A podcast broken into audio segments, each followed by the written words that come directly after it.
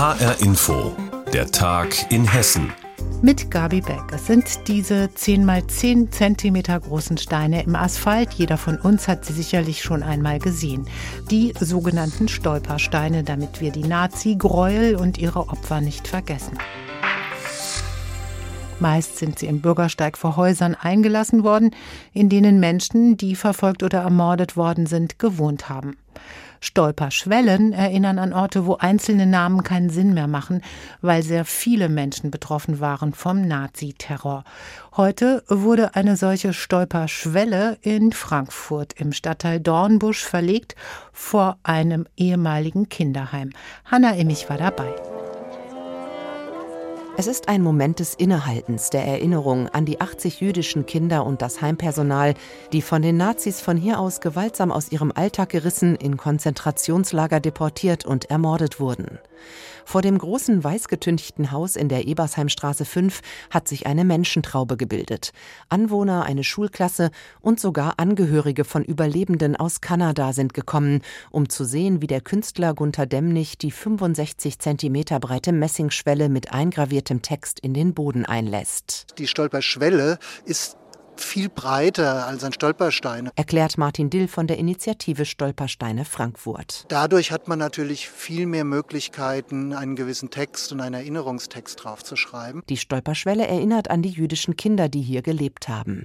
Die meisten von ihnen konnten 1939 noch durch einen Kindertransport nach England gerettet werden, darunter auch Sean Laytons Vater. Er hat nie über die Zeit hier gesprochen, ist auch nie wieder in Deutschland gewesen.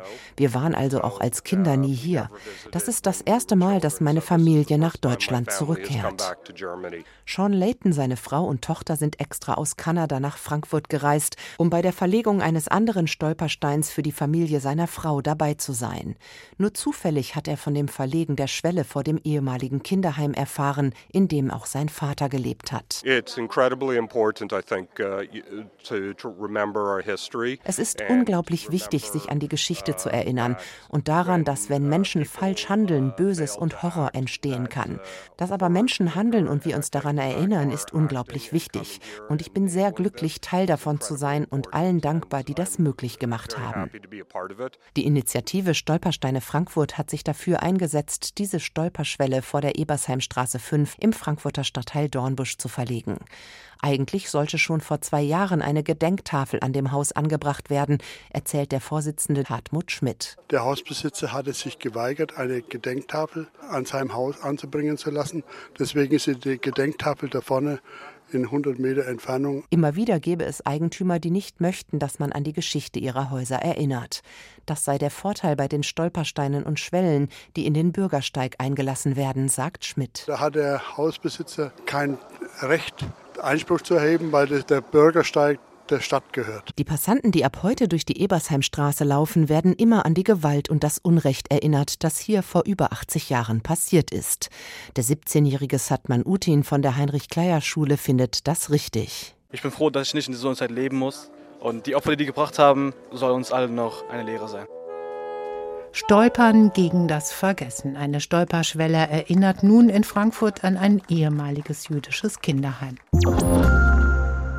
ärgerlich, wenn man an sein Auto kommt und feststellt, dass es einen dicken Kratzer hat. Seit Anfang April wurden in der Wiesbadener Innenstadt über 300 Autos zerkratzt. Der Sachschaden beträgt laut Polizei rund 500.000 Euro. Andrea Bonhagen berichtet. Es bringt niemanden weiter und richtet nur Schaden an, finden Menschen in der Adlerstraße in Wiesbaden. Ein Mann guckt gerade aus dem Fenster, eine Frau von gegenüber kommt dazu. Also ich habe das gesehen, von oben bis unten waren die zerkratzt und nebenan die Straße waren die Autos auch zerkratzt. Ich kenne eine Frau, die hat das Auto hier stehen und die hat es verkratzt gekriegt. Aber wer das jetzt war und wann das war, keine Ahnung. Da waren noch mehr in der Gastellstraße verkratzt. Ist ja so, so eine Frechheit, dass sie sowas machen. Was haben die da davon? Verstehen Sie? Ich habe leider aber nichts gesehen. Obwohl ich hier schon immer wohne. Schweinerei, also wirklich. In der unteren Adlerstraße stehen gleich vier Autos mit Kratzern. Das Ausmaß ist groß, mehr als 300 Autos in wenigen Wochen, das ist neu für die Polizei. Einige haben ihren Lackschaden vielleicht noch gar nicht bemerkt. Manche Kratzer sind nur so dick wie ein Haar, andere sind tiefer, mal lang, mal drei kürzere nebeneinander. Immer an der Seite zum Bürgersteig, mal am Kotflügel, mal auf der hinteren Tür. Polizeisprecher Malte Schäfer sagt, wir haben leider keine Täterhinweise. Das Tatmittel, mit dem die Fahrzeuge angegangen werden, ist nicht bekannt. Das kann jeder haushaltsübliche spitze Gegenstand sein, der letztendlich über den Lack geführt wird. Die meisten Fälle passieren wohl nachts. Viele Straßen rund um die Innenstadt sind betroffen, zum Beispiel auch die Kellerstraße, die Querfeldstraße und die Torwalzenanlage. Wer aus dem Fenster schaut oder mit dem Hund draußen ist und etwas bemerkt, soll gerne anrufen. Die Resonanz auf unseren letzten Zeugenaufruf vom Freitag war leider gleich null. Daher möchten wir diesen auch dringend nochmal erneuern. Wir bitten alle Bürgerinnen und Bürger, die verdächtige Beobachtungen machen, Personen, die sich an Fahrzeugen auffällig verhalten, sich umgehend mit der Polizei in Verbindung zu setzen, auch gerne Kontakt über unsere Notrufnummer 110 mit uns aufzunehmen, damit wir die Täter endlich dingfest machen können. Streife laufen, Befragungen, die Auswertung von Videomaterial haben bisher nichts gebracht, sagt Malte Schäfer. Die Besitzer hätten den Schaden. Dabei solle doch ihr Eigentum sicher auf der Straße sein. Hintergründe zu 300 zerkratzten Autos in Wiesbaden hatte Andrea Bonhagen. Das beifußblättrige Traubenkraut. Von der Pflanze haben Sie womöglich noch nicht so wirklich was gehört, aber das könnte sich bald ändern, denn das aromatisch duftende Gewächs aus Nordamerika wird auch Ambrosia genannt und es breitet sich zunehmend bei uns auch in Hessen aus. Die Verwandte von Sonnenblumen, Sonnenhut und Zinnia ist ein Neophyt, also eine Pflanze, die durch menschliches Einwirken aus ihrer ursprünglichen Heimat zu uns gelangt ist. Hier in Hessen bereitet sie allerdings nicht nur Freude. HR Info Wissenschaftsredakteur Stefan Hübner hat recherchiert, wo genau liegt das Problem mit Ambrosia dass sie Allergien auslöst. Vor allem über ihre Pollen, von denen eine Ambrosia-Pflanze bis zu einer Milliarde bilden kann. Daher gibt es Untersuchungen, nach denen ist etwa jeder, jede Sechste in Deutschland anfällig gegenüber Ambrosia-Pollen. Und diese Pollen, die sind um drei noch etwa fünfmal so belastend wie Gräserpollen. Sprich, die Pflanze ist hochallergen und kann auch Menschen beeinträchtigen, die eigentlich gar nicht zu Pollenallergien neigen. Ja, und die allergischen Reaktionen, die sie aus auslöst. Die betreffen vor allem die Augen und die Atemwege. Das sind dann also Heuschnupfen, Bindehautreizungen, allergisches Asthma zum Beispiel. Und weil Ambrosia recht lange blüht, von Juli bis Oktober nämlich, deshalb kann es bis in den Herbst hinein zu solchen allergischen Reaktionen kommen. Und der Klimawandel, der unterstützt das gewissermaßen, weil es Ambrosia gern etwas wärmer mag. Woran erkennt man die Pflanze?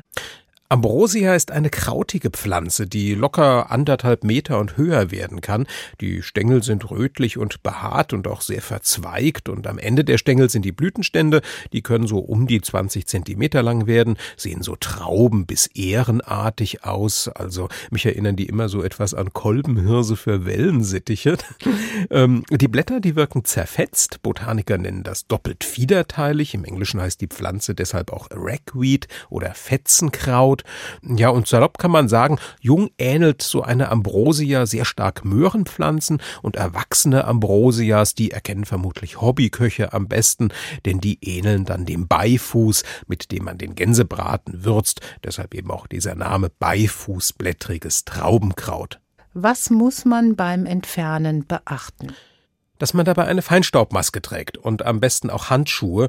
Ja, und junge Pflanzen vor der Blüte, die kann man direkt über den Kompost oder über die Mülltonne entsorgen. Bei erwachsenen, blühenden Pflanzen, da wird dann empfohlen, sie in Plastiktüten zu stecken und in den Hausmüll zu geben. Und zwar damit die Samen auf dem Weg zum Müll nicht streuen. Ambrosia hat nämlich so ein regelrechtes Unkraut naturell und kann sich leicht gut ausbreiten. Pollenallergiker übrigens, die sollten Ambrosia-Pflanzen entfernen lassen und das auf gar keinen Fall selbst tun. Sagt Stefan Hübner über Ambrosia, eine Pflanze, die sich auch bei uns in Hessen immer mehr ausbreitet.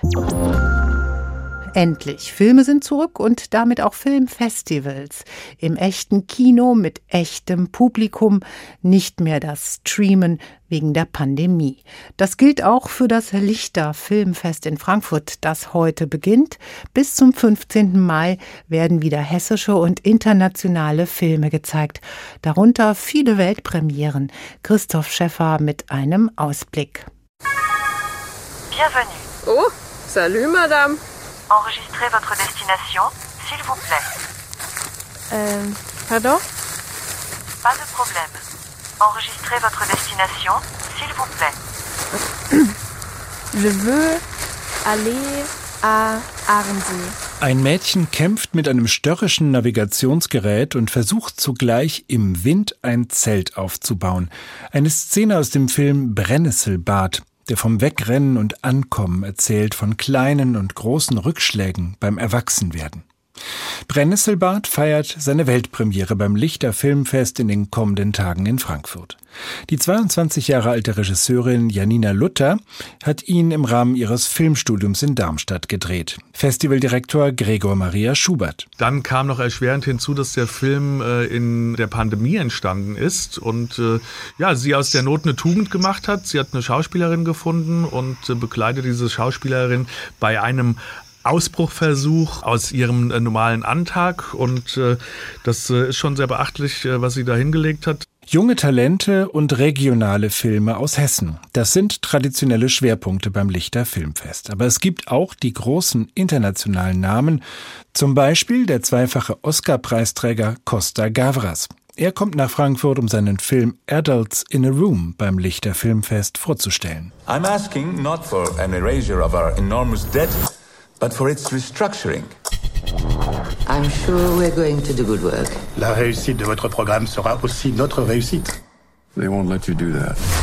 Europe set up a rescue plan to save Greece. The rescue plan was to save the German and French banks. Der Polit-Thriller zeigt die dramatischen Verhandlungen um die Schuldenkrise Griechenlands. Im Zentrum steht der griechische Finanzminister Yannis Varoufakis. Seinen deutschen Gegenpart, Wolfgang Schäuble, spielt Ulrich Tukur. Das Thema des Lichter Filmfests in diesem Jahr ist Freiheit. Welche dramatische Bedeutung das Wort durch den russischen Angriff auf die Ukraine bekommen würde, konnten die Festivalmacher bei der Planung noch nicht ahnen. Doch sie haben reagiert und ukrainische Filmleute zum Festival eingeladen. Außerdem gibt es inhaltliche Bezüge zur Kriegspolitik Russlands, etwa mit einem Dokumentarfilm von José Malinowski, der ebenfalls Weltpremiere feiert. Da geht es um den äh, Tschetschenienkrieg, äh, der ja zwischen 1994 äh, und 2009 die Welt erschüttert hat. Und äh, dieser Film, der begleitet ähm, Geflüchtete, die hier in Deutschland äh, gelandet sind. Zum 15. Mal gibt es das Lichter Filmfest. Und nach zwei Jahren, in denen es Corona-bedingt nur online stattfand, können Gregor Schubert und Johanna Süß jetzt wieder echte Menschen in echten Kinos begrüßen. Schubert, der das Festival gegründet hat, und Süß, die auch fast von Anfang an dabei ist, könnten es sich auch vorstellen, ihre Geschichte mit dem Lichter Filmfest verfilmen zu lassen. Anekdoten gäbe es genug. Das Lichter Filmfest Frankfurt bringt die Region, ihr Publikum und ihre Kreativen mit Gästen aus aller Welt zusammen. Die Filme laufen in Frankfurt in den Arthouse-Kinos Eldorado, Cinema und Harmonie. Und das war der Tag in Hessen mit Gabi Beck. Den finden Sie täglich auch als Podcast auf hrinforadio.de und auf hessenschau.de.